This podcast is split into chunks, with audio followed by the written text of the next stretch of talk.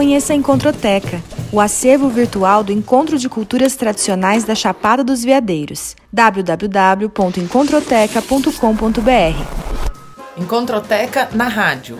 Hoje na Navas Concelos. Juvenal de Holanda Vasconcelos, conhecido como Naná Vasconcelos, nasceu no Recife, a capital pernambucana, onde também faleceu em março de 2016, aos 71 anos.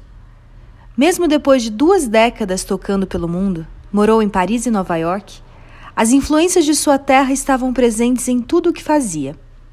Dotado de uma curiosidade intensa, indo da música erudita do brasileiro Vila Lobos ao roqueiro Jimi Hendrix, Naná aprendeu a tocar praticamente todos os instrumentos de percussão, embora nos anos 60 tenha se especializado no berimbau. Ao longo da carreira, foi eleito oito vezes como o melhor percussionista do mundo pela revista especializada Downbeat. Participou do Encontro de Culturas Tradicionais da Chapada dos Veadeiros em 2005 e 2014, com apresentações e oficinas. O trabalho de Naná Vasconcelos sempre demonstrou a amplitude do seu talento. Em tudo o que fazia havia ritmo, era música em seu estado mais puro. Uma trajetória de vida que esbanja virtuosismo musical e integridade pessoal em tudo que fez e tocou.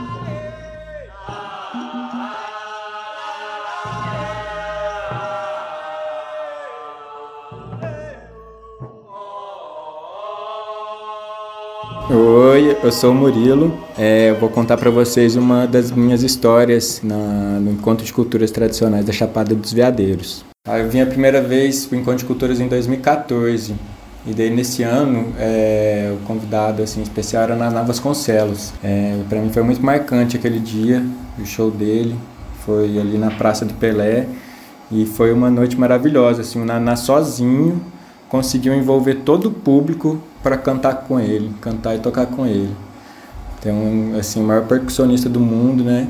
É, e daí ele deu uma oficina também que foi uma das coisas mais lindas que eu já vi aqui no Cavaleiro.